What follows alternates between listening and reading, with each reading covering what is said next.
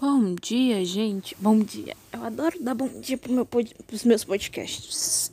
Olá, gente. Para quem não me conhece, aqui é a Maria Silva. Sou escritora e roteirista e hoje vou acabar com a minha própria profissão. Porque hoje eu vou falar sobre a questão da leitura, do hábito da leitura, sobre tudo que eu penso sobre isso, sobre a questão da leitura em si. Até porque o que me inspirou a fazer isso foi essa questão de querer taxar os livros, que a gente também vai falar disso. Mas eu tenho uma opinião um pouco impopular, que talvez eu acabe pichando minha própria profissão, que é escrever. Então é isso, vamos falar mal do que vai me dar dinheiro. Que coisa boa, né? Primeiro, o que, que é diabos esse negócio de leitura, né, gente? Eu não sei se vocês sabem, mas leitura é quando você pega e lê. Existem vários tipos de leitura, isso você aprende, né, na escola. Eu não sei porque eu tô com esse sotaque, eu não sei do que eu tô falando desse jeito. Peraí, deixa eu voltar ao normal. Pronto. Você aprende na escola, que tem o texto literário e não literário. tô dando aula de literatura aqui pra vocês rapidinho antes da gente começar. O não literário é tipo artigo, reportagem, essas coisas. Se trata de um mundo real, uma coisa específica, vai não são personagens fictícios, enfim, é reportagem. Eu tô resumindo muito, muito aqui, gente. Vão estudar. Se você nunca aprendeu isso, ou você não se lembra, vai estudar. Não tente aprender nada comigo, porque eu sou péssimo de ensinar as coisas. E tem o texto literário, que é o que eu faço. Que é o texto que conta uma história. É um texto que existe um mundo imaginário. Basicamente, são. É, histórias não reais, fictícias. Quando você pega um livro, tipo, sei lá, um livro de. Eu esqueci o nome de todos os livros agora. Você pega um conto de Natal, que é um livro muito famoso. Você lê esse livro, ele é um texto literário. Hoje a gente vai falar exclusivamente sobre texto literário. Até porque o que me motivou a fazer isso foi esse povo querer taxar os livros. Porque um dia desse eu descobri que eu sou rica, gente. Porque me disseram que livro é coisa de rico. Eu falei, via. Desculpa, gente, é porque eu conversando comigo. Quem não me conhece, eu conversando comigo mesmo, eu sou bem assim. Eu falei, viado, não acredito, eu sou rica e ninguém me contou. Essa foi a sensação real dentro do meu peito. Eu vou querer debater essa questão do porquê o livro não é coisa de rico por que afirmar isso é você fortalecer uma engrenagem de um sistema podre e, mas eu quero dizer primeiro sobre a questão do hábito da leitura, sobre muitas pessoas não lerem. Eu sei que muitas pessoas não leem. Eu leio pra cacete. Eita, eu xinguei, né? Enfim, desculpa aí, gente. Falo uns palavrão, mas foi sem querer. Força do hábito. É incrível que toda vez eu xingo muito nos podcasts, toda vez eu peço desculpa. Mas eu percebi que eu xingo mais quando eu tô sozinha, porque eu me sinto muito brother de vocês. Não conheço todo mundo que tá aí me escutando, mas eu me sinto muito brother de vocês. E quando tem outra pessoa meio que tenta ser muito diplomática. Ai, gente, difícil, né? Essa vida é difícil. É, mas enfim. Sei, eu leio bastante, mas também tem uma coisa. Tem vez que eu não tô afim de ler. Nesse exato momento eu tô num período que eu estou zero afim de ler. Sabe? Eu comecei uns três livros, deixei pela metade. Outro fato, eu não acabo 80% dos livros que eu começo a ler. e a partir desse eu não acabo 80% dos livros que começo a ler. E eu tenho fases que eu não leio, eu fico assim, quando eu gosto muito de um livro e eu tô dedicada a ler, eu engulo ele. Eu fico o dia inteiro, o dia inteira, o dia inteiro lendo. Eu só leio, só leio, só leio. Mas tem uma hora que, ou quando o livro é muito bom, me dá uma ressaca literária que eu fico com uma saudade do personagem, saudade daquela história. Eu me sinto meio Fafá de Belém abandonada por você. É esse sentimento que eu tenho. Eu me sinto que eu tô abandonada, assim. Meu Deus, o que, que eu faço com a minha vida? O que, que eu vou fazer com essa tal liberdade? É tipo quando você acaba uma série muito, que você gosta muito, tipo, uma série que tem muitas temporadas, que você cria um apego. Ou quando a Netflix não renova. Não, pior do que terminar a série é quando você descobre que a Netflix não renova. Aliás, senhora Netflix, queria falar que eu estou podre de triste por você não ter renovado coisa mais linda. Que aquela série era o que motivava a minha vida. Tava esperando muito uma terceira temporada. eu. Eu não sei se pode fazer isso, que eu não sei o contrato da Netflix. Mas se eu fosse a Amazon, eu roubaria as duas primeiras temporadas e faria a terceira original Amazon para dar na cara desse povo, porque o, o povo brasileiro precisa de uma terceira temporada. Vocês não estão entendendo. Ou a Globoplay, né? A Globoplay podia deixar de ser safada e fazer uma terceira temporada de coisa mais linda. Mas enfim, depois de. depois de abrir meu coração sobre coisa mais linda, vamos continuar. Eu tenho essas ressacas literárias que eu fico tipo assim, ai, aquele meu personagem. Quando eu acabei de ler Cor Púrpura, cara, eu fiquei com tanta saudade do livro que me deu um, um pane no sistema. Eu tentei começar a ler outras coisas e eu não conseguia mais ler. E tem outra que eu não acabo os livros. Uma coisa é você não conseguir ler porque você tá de ressaca, outra é que você não acaba os livros. Eu não acabo os livros. Por quê? Dois motivos. Um, porque eu acho o livro ruim. Sim, gente, deixa eu contar. Quando eu digo que o livro é ruim, não tô falando que o autor é ruim, não tô falando que a história é ruim. Tô falando que não me agrada. Eu acho isso muito interessante. Ai, você tem que ler esse livro. Eu. Olha, uma coisa que eu tenho raiva, ranço, é a lista. 10 livros que você não pode ler antes de morrer. Minha filha, são esses 10 que eu nunca vou ler, só de ranço. Porque, velho, você não pode fazer isso. Isso é um atentado contra a individualidade do ser. Porque eu tenho um tipo de leitura muito específico. Eu gosto de livro ficcional, que o personagem é tão bem trabalhado que ele parece ser real e que ele é escrito na primeira pessoa. Viu como é muito específico? Então, o diabo do livro que tá lá no top 10 não vai ser assim. Então não faz, não faz sentido eu querer ler ele. Entendeu? Eu querer ler, ou, enfim. É claro que tem outros livros que fogem dessa regra que eu gosto bastante. Mas é uma exceção à regra, entendeu? E quando eu falo que o livro é ruim, ele é ruim pro meu gosto pessoal. Ele deve ser muito bom. Porque eu li um livro, não lembro qual o nome, que eu ai, achei chato. Porque. Porque, ó.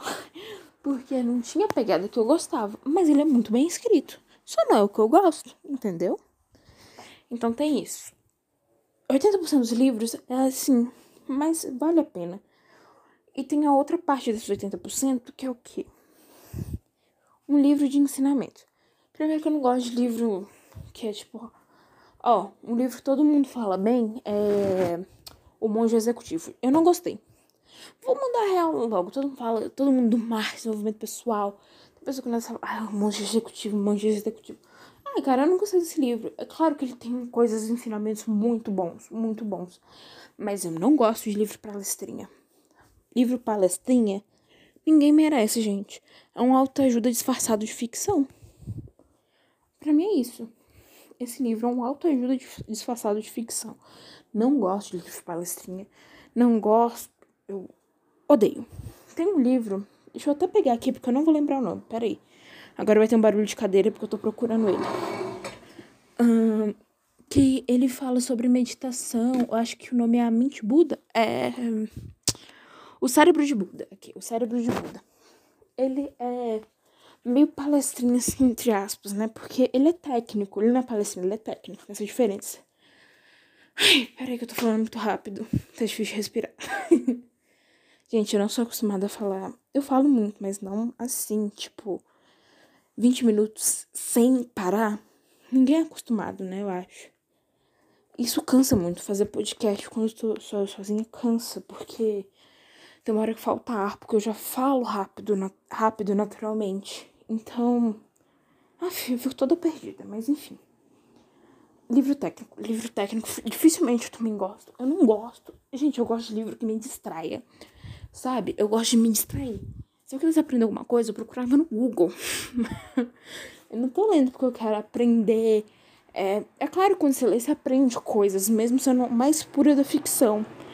Mas eu não quero ter essa sensação que eu tô aprendendo alguma coisa, sabe? Eu só quero sentar, me divertir com o personagem, entender o que aconteceu na vida dele. E aí, o que que rola? Além da bola.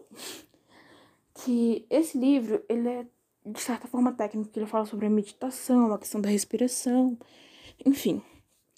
E eu gostei dele, mas ele foi muito cansativo para ler. Ele, é, ele não foi uma leitura, ele foi um trabalho, entendeu? É um trabalho árduo, uma coisa muito complexa. Eu evito isso. Eu evito muito. Ah, e outra coisa que eu não leio muito, assim. Enfim, eu vou explicar direito isso. Eu escrevo poema, mas eu não leio poemas. Quer dizer, eu escrevo poemas, mas não leio livros de poemas. Agora eu vou explicar. Eu leio poema? Sim, eu leio poema. Mas eu não leio livros de poemas. Eu não vou comprar um livro só de poema e vou sentar e ler. Porque para mim perde um pouco o sentido. O que que eu faço? Ai, gente, agora as pessoas querem me matar. eu sou muito contraditória, como é que pode? Mas enfim. É... Eu só tenho uns dois livros de poemas aqui na minha casa, porque eu não faço questão. O que, que eu faço? Eu tenho meus poetas que eu já tenho assim no peito. Então eu tenho uma pasta deles no Pensador. Eu amo esse site. Ele pode ter um monte de defeito, mas eu amo esse site. Que Emily Dixon, quase toda semana eu leio os poemas dela. Repetidos, sim, repetidos, mas eu leio, porque eu gosto daquela mulher. Aquela mulher, cada vez que eu leio o poema dela, tenho uma interpretação diferente. Eu gosto daquela mulher e eu quero ler ela. Tem. Então, eu tenho os meus preferidos. Clarice Lispector. Eu tenho a Safo, eu tenho Oswald de Andrade. Não necessariamente são poemas, mas também textos curtos, pensamentos. Eu também salvo isso. É, quem mais? Matilde Campilho. Esse povo, eu já gosto deles. Então, eu já tenho uma aula separada para eles. E o que faz para quem, tipo, eu não tenho uma preferência, ou não gosto, não tenho muitas aspas. Eu sigo dois, ou. Eu não sei se é dois ou três, mas eu, tipo, acho que eu sigo duas páginas de poemas na, no Instagram. É página de uma pessoa só, de um poeta? Não, eu não sigo a página do poeta, eu sigo página de poemas é uma pessoa que seleciona poemas de várias pessoas diferentes e vai me mandando. Eu tenho uma pasta no Instagram que eu salvo alguns que eu acho muito importantes e eu vou consumindo. Essa é a minha forma de consumir poema. Porque, ai, gente. Vamos falar a verdade? É muito cansativo você sentar pra, sentar, sentar pra ler um livro de poema. Eu acho. Um dia eu ainda vou fazer um livro com os meus poemas, mas eu acho que é cansativo. Aliás, eu tô quase dando uma deixa pra vocês não comprarem meu livro. Mas eu sei, como vocês vão me amar demais, vocês vão querer comprar meu livro. Então, aí tudo bem. Porque, assim, tem gente, Matilde Campilho, eu não tenho o livro dela, mas se eu tivesse dinheiro, eu compraria. Com, eita, meu Deus! Eu compraria o livro dela, mesmo que eu não gosto de ficar sentada pra ler poema, porque ela é uma pessoa incrível. Eu gosto dela. Eu entendo que ela escreve quase nada, mas ela é uma pessoa incrível. Outra coisa, eu gosto de gente que dá uma dificuldade para você entender que seu cérebro dá uma bugada. Porque eu acho o da Matilde Campilho muito complicado. A Clarice Lispector, eu adoro essa mulher de paixão. Ela é muito complicada de entender. Você tem que ler umas três vezes para você assimilar. Assimilar o que ela falou com como diz com a vida. Porque é muito complicado. Muito mesmo. Emily Dixon minha pessoa para favorita no mundo. Eu não vou dizer nem escritora, porque eu amo essa mulher de todas as formas. para quem não sabe, a Emily que morreu em 1800. Eu falo dela como se eu fosse amiga dela, mas vamos passar pano pra isso. É. Pera aí, qual coisa que você quer falar? Ah, ela é muito difícil de entender, gente. Os textos dela são loucos. Loucos mesmo, porque ela usa comparações que a gente às vezes, tipo, não tem. Tanto pela época que ela viveu, pro nosso tempo histórico de agora é um pouco difícil a gente entender certas coisas, certos usos das palavras. Também tem a questão de você traduzir um texto, você perde certas coisas, certas essências. E tem a dificuldade que era natural dela, do jeito que ela escrevia, que era diferenciado. Então, eu gosto do negócio difícil. Eu gosto do negócio engajado. Aliás, eu tô falando de. Depois eu vou, tô pensando fazer um podcast só pra falar dos meus livros favoritos. Ou será que eu falo nesse agora?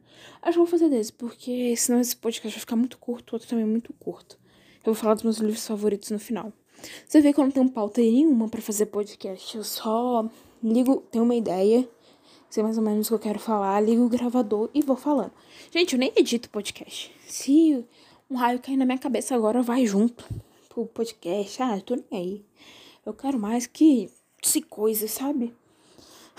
Mas enfim, é, xingamentos de lado. um, esqueci completamente o que eu ia falar. É, voltando. Ah, expliquei porque eu não leio 80% dos livros. Eu queria encorajar vocês a deixarem os livros que vocês não estão afim de ler pela metade. Deixa eu contar uma coisa pra vocês. Meu livro favorito. A primeira vez que eu li ele, eu gostei dele. Mas eu deixei ele pela metade. Eu deixei ele pela metade. Eu não tava mais afim de ler, mesmo que eu gostasse dele. Entendeu?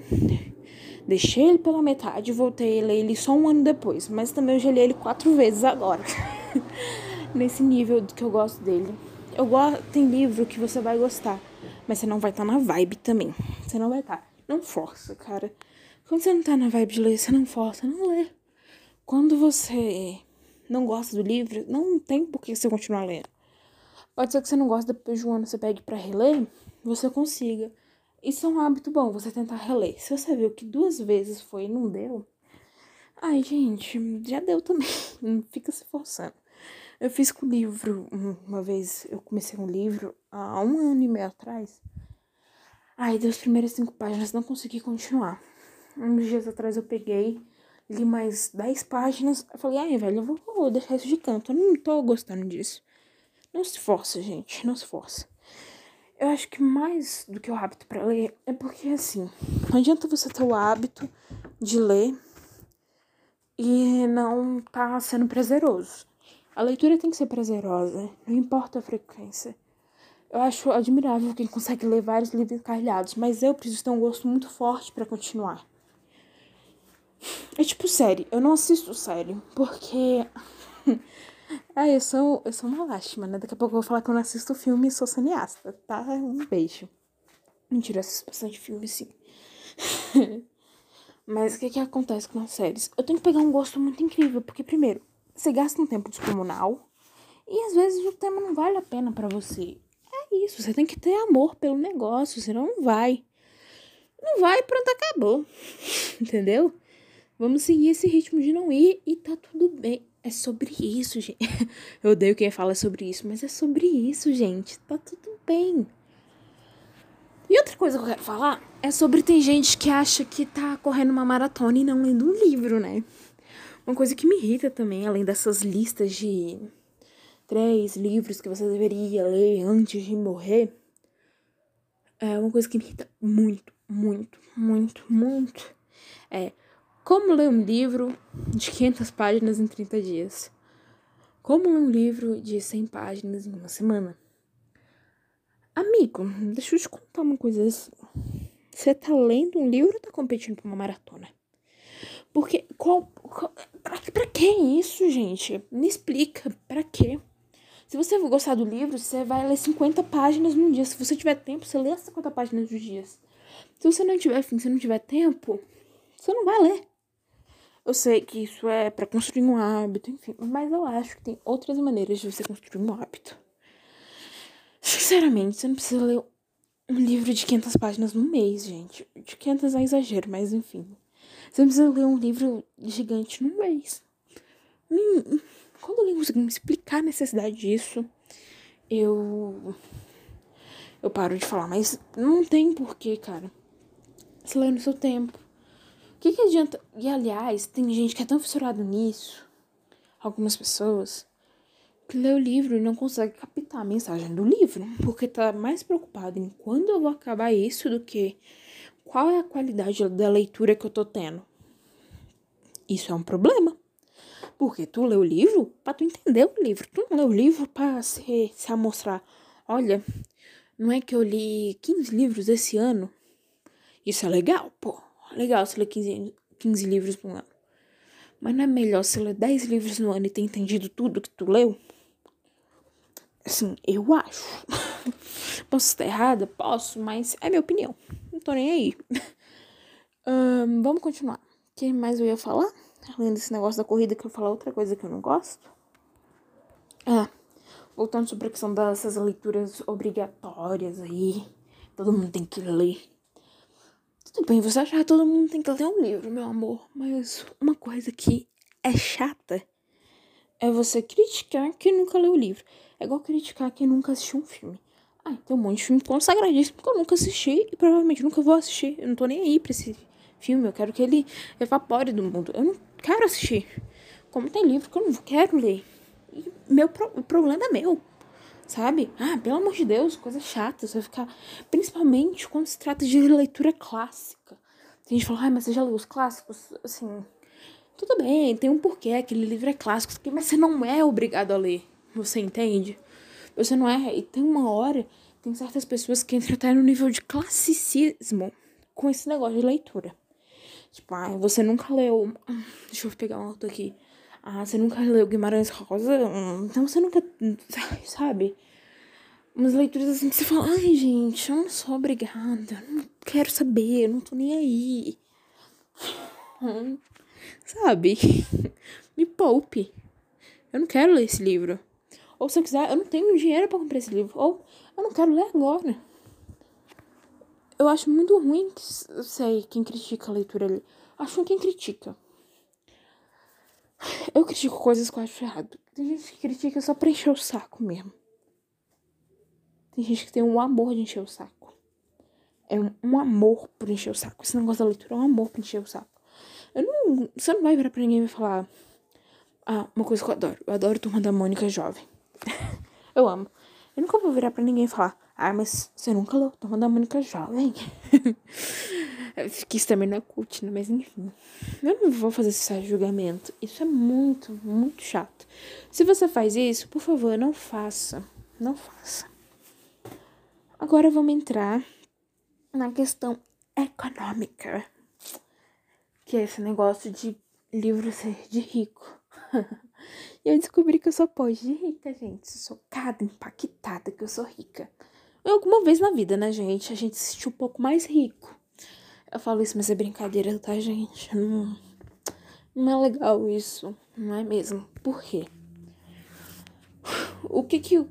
Já ouviu falar aquela palavra do conhecimento é poder? Então, literalmente, conhecimento é poder. Livro é uma forma de conhecimento, uma forma de conhecimento muito grande. Além de você promover conhecimento, você promove outras qualidades dentro de um ser quando ele tem um hábito da leitura. Ele se torna uma pessoa mais empática, ele aprende a escrever e falar melhor de certa forma. Eu acho que sou um péssimo exemplo, né? Porque eu falo muito mal. Mas enfim, vamos continuar. Ele consegue ganhar um leque de qualidades que ele vai usar para a vida, que são muito importantes. Quando você tem ideia de que livro é só coisa de rico, é claro, não vou mentir. Primeiro, tem muito rico que não lê. Tem muito rico que não lê. Pode ser que as pessoas que se tornaram ricas, elas têm a letra, tipo, um cara que era pobre ou mediano, assim, classe média, que conseguiu formar um império, é provável que ele leia. Mas não significa que o filhinho de papai de um cara que é muito rico, ou seja, a família dele toda é rica, sabe? é muito provável que essa pessoa não leia. Vamos falar a verdade. É, pode ser que essa pessoa não leia de, de com força. É provável que essa pessoa não leia.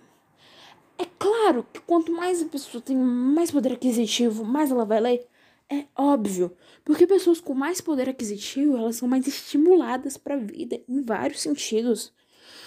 Gente, tá, é óbvio que a pessoa mais pobre provavelmente vai ler menos do que a pessoa mais rica, até porque tem dinheiro para comprar mais livro.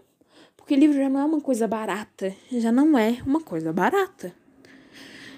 Você quer aumentar mais o preço? Pessoas pobres muitas vezes é, podem de pais analfabetos, pais analfabetos funcionais, pais que não tiveram o estímulo da leitura, uma gera, é uma família inteira que não teve o estímulo da leitura. Quem vai estimular essa pessoa? Entre o papel da escola, que é fundamental, porque talvez um professor vá lá e estimule o hábito de leituras nas suas, nos seus alunos. Pode ser que a maioria dos alunos não é, sigam essa corrente, seja alguns poucos, infelizmente. Isso acontece mesmo quando a gente tenta motivar. Muitas pessoas vão continuar seguindo aquele caminho. Enfim, é isso que acontece. E, sabe, um ponto fora da curva. É claro que tem muita pessoa pobre que lê. Tem. Tem sim. Mas é uma realidade diferente. É uma realidade diferente. Em vez de você fazer um plano que deixa mais caro uma coisa que já é cara. Eu acho o livro caro, gente. Nossa senhora, eu acho o livro caro. Eu não sei se vocês sabem, mas eu tô escrevendo alguns livros. Ah, chupa! mas, e eu quero tentar. É claro que eu preciso vender, porque a gente precisa pagar o nosso trabalho. Livro não pode ser. Assim, livro pode ser de graça quando é uma pessoa que já morreu. Eu sou a favor. Ai, todo mundo que já morreu, os livros desse povo são de graça. Ah, coisa chata. Tem que ficar pagando livro de pessoa que morreu lá atrás. Não, Machado de Assis tinha que ser completamente de graça. O povo morreu, livro de graça. Desculpa, gente. Mas eu não consigo isso, não. Eu tô acabando agora com milhares de editoras. Tô acabando com. Tô acabando com o trabalho de todo mundo. Perdão, mas é minha opinião. Eu acho que o... a serventia de você pagar uma arte é só quando as pessoas que se beneficiam daquilo, que fizeram aquilo, estão vivas. Porque elas precisam ser compensadas pelo trabalho dela. Porque escrever um livro dá muito trabalho, gente. É claro que não é o mesmo trabalho. Você fala, ai, mas não é o mesmo trabalho de, sei lá, de um médico, de um pedreiro. É claro que levantar uma parede dá um trabalho físico muito mais do que escrever um livro. Mas é um trabalho. Você gasta. Primeiro você tem que estudar, né? Que você tem que saber português. E a nossa língua é muito difícil. Saber a norma culta é muito difícil. Confesso que muitas vezes eu pesquiso porque eu esqueço as normas. Eu sou horrível. Eu sempre odiei gramática para começar. Eu sou escritora que não gosta de aula de português, entendeu? Esse é meu nível. Eu não gosto. E você tem que pagar porcentagem para outras pessoas. Pra, se você for corrigir, a pessoa que vai fazer designer do livro, pagar. É, Amazon ou editoras vai te levar porcentagem. Enfim, você já tem um trabalho comunal, você reparte com um monte de gente esse dinheiro. Pra depois tu não ser recompensado, eu acho isso uma sacanagem. Mas também, o que, que a gente pensa? O que, que é melhor? Você criar agora um projeto de um mundo ideal, que sou uma pessoa bem idealista em certas questões. Você conseguir formar uma base em que você estimule pelo menos 80% da nação, então, da nação, 80% da nação tem um hábito muito forte de leitura. Você cria meios para isso. Não é uma tarefa fácil, mas também não é uma tarefa impossível. Se a gente tivesse é, pessoas engajadas nisso, a gente conseguiria. É claro que tem pessoas que mudam isso, mas pessoas que têm realmente o poder. Quando eu digo poder, é o poder público, principalmente. Poder público e financeiro, principalmente. Financeiro, tô falando, são os grandes empresários, esse povo que é multimilionário, bilionário, não sei nem dizer quanto que tem na quanto zero tem na conta, sabe? Conseguisse fazer esse plano a gente ia ganhar na questão de volume do que na questão de quantidade. Sabe? Você diminui um livro que você vende a 25 reais, só vende pra, sei lá, 50% da população. Você começar a vender seu livro por 16 reais e atingir 80% da população. É tipo isso. Você vai começar a criar uma matemática invertida.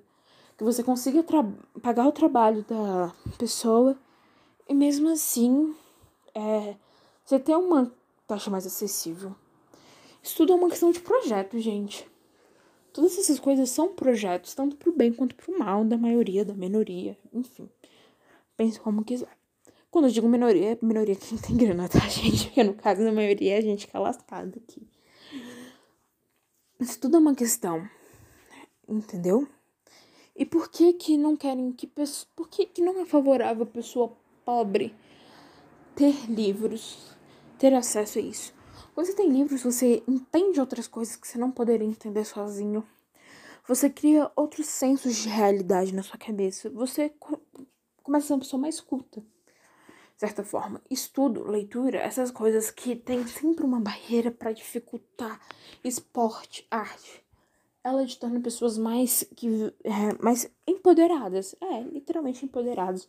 Você toma seu poder, que é de direito, para si próprio. Um poder que você sempre teve, mas você nunca teve a capacidade de perceber. E isso, na maioria das vezes, é muito ruim para quem detém poder. Digo poder, é poder governamental, pessoa que é. Eu não quero atacar a pessoa que é rica, sabe?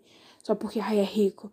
Mas que, de certa forma, tem uma dominação cultural. Não é qualquer rico. Ah, o rico porque tem um restaurante. É aquele rico que se beneficia da mídia. É esse tipo de rico que eu tô falando, tá? É esse tipo, não é, sei lá, o cara que tem dinheiro porque fez um restaurante. Não é. Não é esse tipo. Porque você começa a enxergar coisas diferentes. Você agora, quando você vai voltar numa eleição, você vai querer dar poder para uma pessoa diferente. Você. A melhor forma de controlar um povo é não dar informação para ele. É simples, é isso, gente, que eu tô querendo dizer. Não vamos estender, é isso, ponto e acabou. A melhor forma de você dominar um povo é não dar informação para ele. E quando eu tô falando isso, eu não tô falando só do governo atual, tá, gente? Eu tô falando de toda uma questão histórica política. Não só desse. Claro, eu tô falando desse também. Eu tô falando desse. Mas isso não acontece só nesse, é em vários. Então, mesmo aquele que não taxa, a gente precisa ficar de olho atento com o que vai fazer. Antes de falar dos meus livros favoritos, eu queria falar sobre leitura obrigatória na escola. Ah, eu odeio isso, gente. é claro, eu sei qual é a importância que essa é uma tentativa de engajar na leitura, principalmente leituras importantes, mas eu acho um saco. Porque você sabe, deixa eu te explicar uma coisa, professor. Sabe o que o seu aluno que não gosta desses livros faz? Ele busca o resumo no Google. Você sabia disso? Então, ele busca o resumo no Google. Acaba que não engaja a leitura. Eu tô dando uma solução? Não, eu não sei qual é a solução para resolver esse problema. Mas eu acho que tem que ser outra forma de estimular a leitura nesse aluno. Principalmente, eu acho que isso tinha que vir da primeira infância, sabe? Porque eu hoje leio muito porque minha mãe sempre me influenciou, sempre. Ela nunca me obrigou, mas sempre deixou claro que ler era bom, que eu tinha que ler, sempre me deu livro desde muito nova. Então, isso é uma coisa que vem de casa, para mim, que vem de casa. As maioria a maioria das pessoas que tem o hábito da leitura vem de casa. E é muito difícil depois, quando a pessoa tem 12 anos, você querer é, dar uma coisa para ela que na casa ela não vê. Dentro de casa ela não vê. Esqueci a palavra, ela não vê exemplos, ela não vê quem faça aquilo, ela não é estimulada. Então, isso de certa forma vir na infância. Eu sei que tem várias barreiras, várias dificuldades. Eu não tô dando uma solução. Eu só tô falando mal da leitura obrigatória. Leitura obrigatória deu uma coisa boa pra mim, sim. Eu li livros incríveis. Mas também livro, livro muito ruim, muito chato, que eu não queria ler. Entende? Tem essa questão. Eu acho que pode ser repensado. Ou também não pode ser repensado. Eu só sou chato, viu, gente? Tem muita coisa aqui que eu falo que talvez seja só besteira. Mas eu. Ai, tem cada livro que fala, ai, gente, a gente realmente precisa ler isso. Ai, o que, que eu fiz de mal pra vocês? Me conta. Esse livro que é muito, muito chato, muito chato. E já tem gente que acha os livros muito chato e eu acho muito legal. É porque gosto de leitura é muito pessoal. Acho que um dos pro maiores problemas, acho que da questão acadêmica, escolar em geral, é que você. As pessoas são treinadas é, de uma forma muito igual. E nós não somos iguais. Nem de forma de se expressar, nem de forma de viver, nem de forma de pensar. E muito menos, é, e muito menos os nossos gostos. Que livro entra também muito numa parte de gosto. Então é muito complicado, gente. Eu não vou conseguir mudar toda uma estrutura em cinco minutos de podcast, mas vocês entenderam o que eu quis, que eu quis dizer. Agora vamos para as, para as indicações de livro. Que na verdade não são indicações de livro. são só os meus três livros favoritos. Meus três livros que eu mais gosto. Tem outros livros que eu gosto bastante, mas se você quiser, me siga no Instagram. Ah, eu falei de Germinal. Germinal. Eu não sei falar, porque esse livro não é do Brasil. Em português fala Germinal. Mas eu não sei como é que fala isso na língua. Pessoas. Como é que fala Germinal em francês? Eu não sei. Não sei como é que fala. Mas enfim, eu falei desse livro no meu Instagram. Ele é muito bom. Eu vou tentar indicar alguns livros lá no meu Instagram. Eu não gosto de indicar livro que você força uma ah, eu não sei. Às vezes eu sinto que faço uma barra. Indicar livro. Eu gosto de indicar livro que tem como você baixar na internet. Ai, um dia eu tenho que vir falar sobre essa questão de pirataria aqui no meu podcast. Eu vou dar uma opinião bem popular. ah, eu vou acabar com a reputação que a gente não tem. Ai, eu tô rindo, mas é desespero, tá, gente? Eu vou começar com o terceiro, que é entrar na parte da leitura obrigatória que todo mundo odeia, mas eu adoro, que é Memórias Póstumas de Brás Cubas. Todo mundo acha esse livro um, um TED total, mas eu adoro. Por que, que eu gosto desse livro? Por causa do personagem. Para mim, na maioria das vezes, o que salva o livro é o personagem e, claro, seu, sua, sua trama. No caso do Braz, eu não acho nem muito a trama, sabe? Eu acho mais o personagem em si, todas as características que ele carrega. Eu adoro o personagem ácido. O Braz, ele é muito ácido, ele não gosta da vida, ele é um pessimista e ele faz umas comparações muito interessantes. E isso me encanta muito, porque eu li o livro rindo. Eu ria, eu rio dessas coisas, sabe? Que é muito tragédia, muito. Tragédia não, tipo, muito ácido, muito. Ai, que mundo chato, o que, que a gente tá fazendo aqui? Umas comparações meio esdrúxulas, tipo, muito pessimistas. Eu acho isso engraçado. É tipo de coisa que eu vejo em série e eu rio. Meu humor fugindo de assunto, meu humor é muito engraçado. Eu, eu rio de coisas muito besterol. Eu adoro coisa muito besta. Besta, esse do último grau de besta que você fala, velho. Isso é muito besta. E de coisas muito ácidas, que é um humor muito sutil, sabe? Que é tipo. meio sadcom, sabe? É esse meu tipo de humor. Mas voltando, por que, que eu falei disso? Segundo livro, A Cor Púrpura, que eu já falei nesse episódio do podcast. Gente, eu tive uma ressaca moral depois que eu li esse livro. Eu juro. Nossa. Eu chorei lendo o livro. Eu vivi o personagem. Eu queria abraçar o personagem. Eu me apaixonei pelo que o personagem era apaixonado. Sabe? Eu entrei no drama. Não é, não é à toa que esse é um dos livros mais bem falados. Esse é um dos livros que, em alguns casos, está na lista das pessoas 10 livros de ler antes de morrer. E eu recomendo.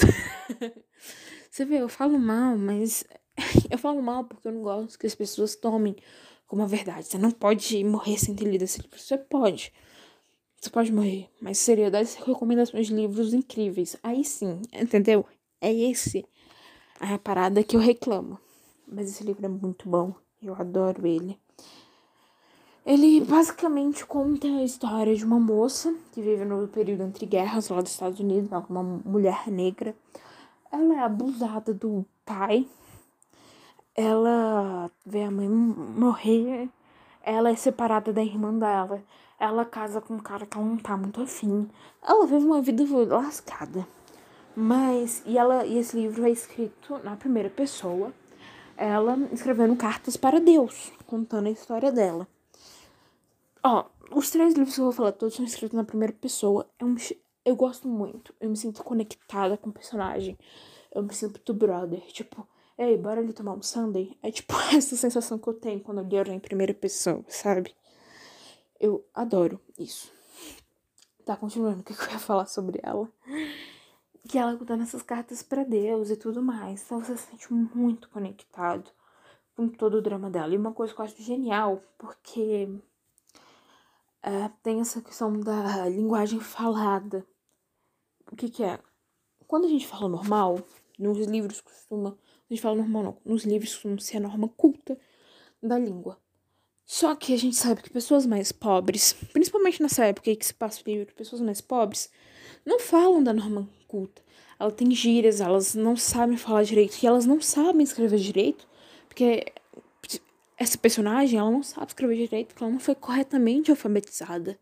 Ela não foi alfabetizada até o final, porque ela infelizmente engravidou desse cara que abusava ela.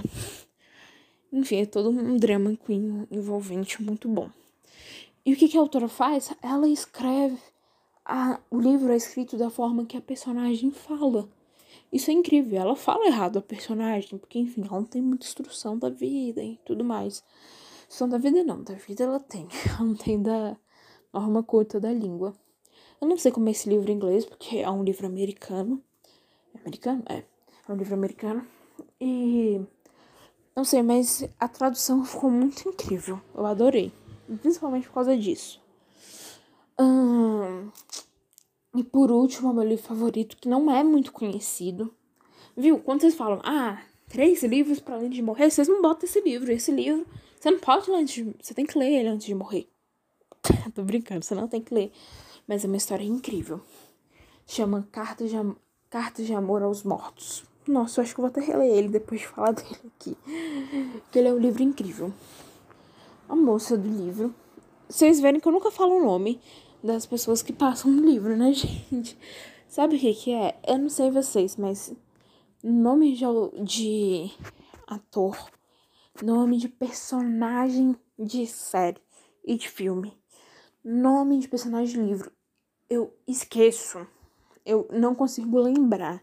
Não importa, eu já li esse livro é, quatro vezes. Eu não consigo lembrar o nome da personagem.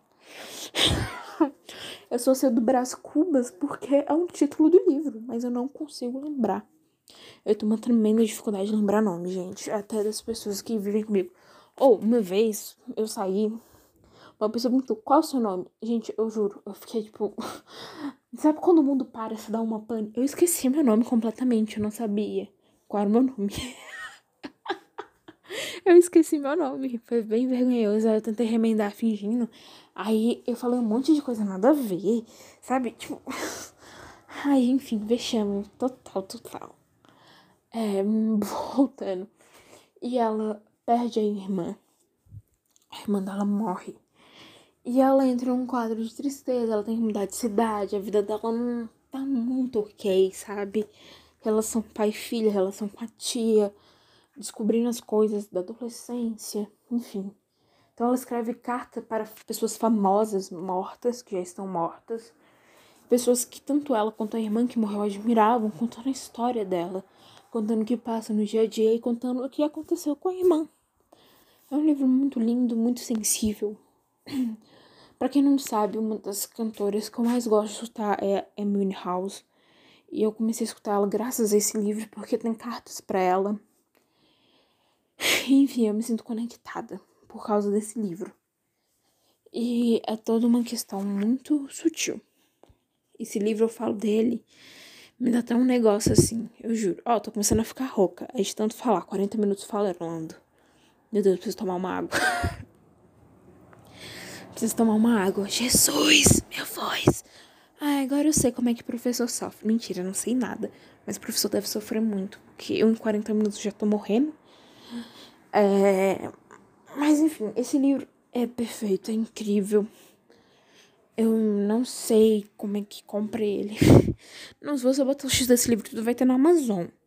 Mas eu não sei, quando eu falo não sei como é que compra, se tipo, vai ter em livraria perto da sua casa e se tem como você baixar ele sem pagar nada. Eu não sei, não sei. De verdade. Mas enfim, se vocês puderem comprar ele, se vocês acharem, é, são livros incríveis. Incríveis mesmo. E eu me sinto muito grata porque a autora desse livro ela tem um Instagram fechado que, que, tipo, só duas mil pessoas seguem ela, eu acho. Não sei se é duas mil, eu acho que é até menos, que são poucas pessoas que seguem ela. E é um perfil fechado, eu solicitei. E ela aceitou. Eu sou muito realizada por causa disso, gente. Vocês não têm noção. Ela não posta quase nada, mas eu fico tão feliz de seguir ela, porque eu sou tão gada desse livro, tão gada, que enfim. E, caracas, eu adoro. É, mas tá, passando o meu fanatismo, queria dizer que chegou ao fim. É isso o episódio de hoje. Eu, no final, indicando três livros que eu gosto muito. E debatendo um pouco sobre essa questão de você ter que taxar livro, essa questão de ai, leitura obrigatória. Todas essas questões né, eu acabo com minha profissão porque eu não leio 80% dos livros que eu termino. Aliás, se um dia você comprar um livro meu e não gostar, não continue. Pare. Você não tá gostando, pare. Depois de um ano, dê uma outra chance. Se você continuar não gostar, depois de um ano ou um período que você tiver diferente somente, somente vai fluindo de uma forma diferente. Leia novamente. Não gostou? Cara, não leia. Não leia, nem tudo é para todo mundo. As coisas não são universais. a única coisa universal que existe é a igreja universal. e pronto. É isso, gente. Um beijão, um beijo, um cheiro, queijo. Leiam mais. Se você não gosta muito de ler, siga Instagram de poema, que isso te influencia. A você pelo menos ler trechos curtos, coisas curtas no dia a dia. É muito bom. Uma que eu gosto que é O Poema Ensina a Cair, eu adoro. E é isso, eles também têm podcast. É isso. Um beijo, um queijo e até semana que vem.